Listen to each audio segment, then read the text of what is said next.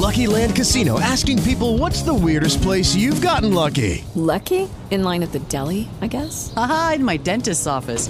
More than once, actually. Do I have to say? Yes, you do. In the car before my kids' PTA meeting. Really? Yes. Excuse me, what's the weirdest place you've gotten lucky? I never win and tell. Well, there you have it. You can get lucky anywhere playing at LuckyLandSlots.com. Play for free right now. Are you feeling lucky? No purchase necessary. Void where prohibited by law. 18 plus. Terms and conditions apply. See website for details. Realmente, essa operação denominada penalidade máxima pela Polícia Federal, ela atinge diretamente né, o futebol de Pernambuco. Isso porque o jogador Paulo Miranda foi acusado de ter sido assediado em um jogo da Série A do Campeonato Brasileiro, ainda quando ele jogava pela equipe do Juventude. E depois de uma reunião ontem com a diretoria do Clube Náutico Capibaribe, o jogador teve o seu contrato rescindido. Segunda-feira, óbvio que hoje é feriado, a gente sabe delegacia como é final de semana, então na segunda-feira ele vai prestar um depoimento.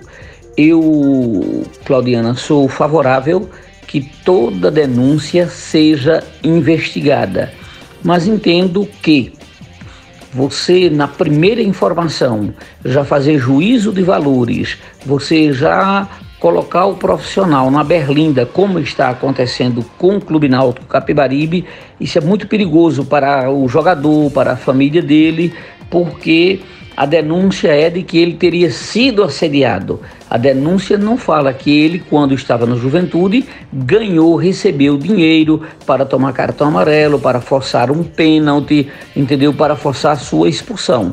Veja que há uma diferença. No entanto, respeito a direção, a atitude tomada pela direção do Clube Náutico Caparibe. Essa é uma operação que está começando agora e que vai atingir muita gente do futebol brasileiro, né? Jogadores, técnicos cartolas, aliciadores e por aí vai. Por enquanto é, é apenas o início da ponta do iceberg, o que é lamentável sob todos os aspectos, porque é, eu me lembro da máfia da loteria, na época até With the Lucky Land slots, you can get lucky just about anywhere. This is your captain speaking. Uh, we've got clear runway and the weather's fine, but we're just going to circle up here a while and uh, get lucky. No, no, nothing like that. It's just these cash prizes add up quick. So I suggest you sit back, keep your tray table upright, and start getting lucky. Play for free at LuckyLandSlots.com. Are you feeling lucky? No purchase necessary. Void where prohibited by law. 18 plus terms and conditions apply. See website for details. Envolveu um goleiro do Clube Náutico Capibaribe, envolveu muita gente e aquilo naquele momento trouxe um descrédito para o torcedor brasileiro. A crônica brasileira fez um, um, um, grande trabalho na época para mostrar que não eram todos os jogadores, que era a minoria. E realmente, em qualquer circunstância dessas, você não pode generalizar, mas tira a confiança do torcedor eu vou a campo, será que tem jogador vendido? Será que o meu time vai ganhar por competência ou vai ganhar pelos efeitos dos bastidores? Isso é o que acaba preocupando a todos nós. Claudiana, para encerrar, deixa eu colocar aqui. Ontem eu falei o seguinte: que a rodada da quarta-feira tinha sido boa porque todos os brasileiros na Libertadores tinham ganho. E foi um equívoco. O Corinthians perdeu o jogo dele. Agora, ontem à noite, o Palmeiras venceu o Cerro Portenho pelo placar de dois tentos a um. E aí, para ser justo, para contar a história como ela é, dos brasileiros que disputam a Libertadores, apenas dois foram derrotados nessa segunda rodada. O Atlético Mineiro, que jogou em Curitiba e perdeu para o Atlético Paranaense, né?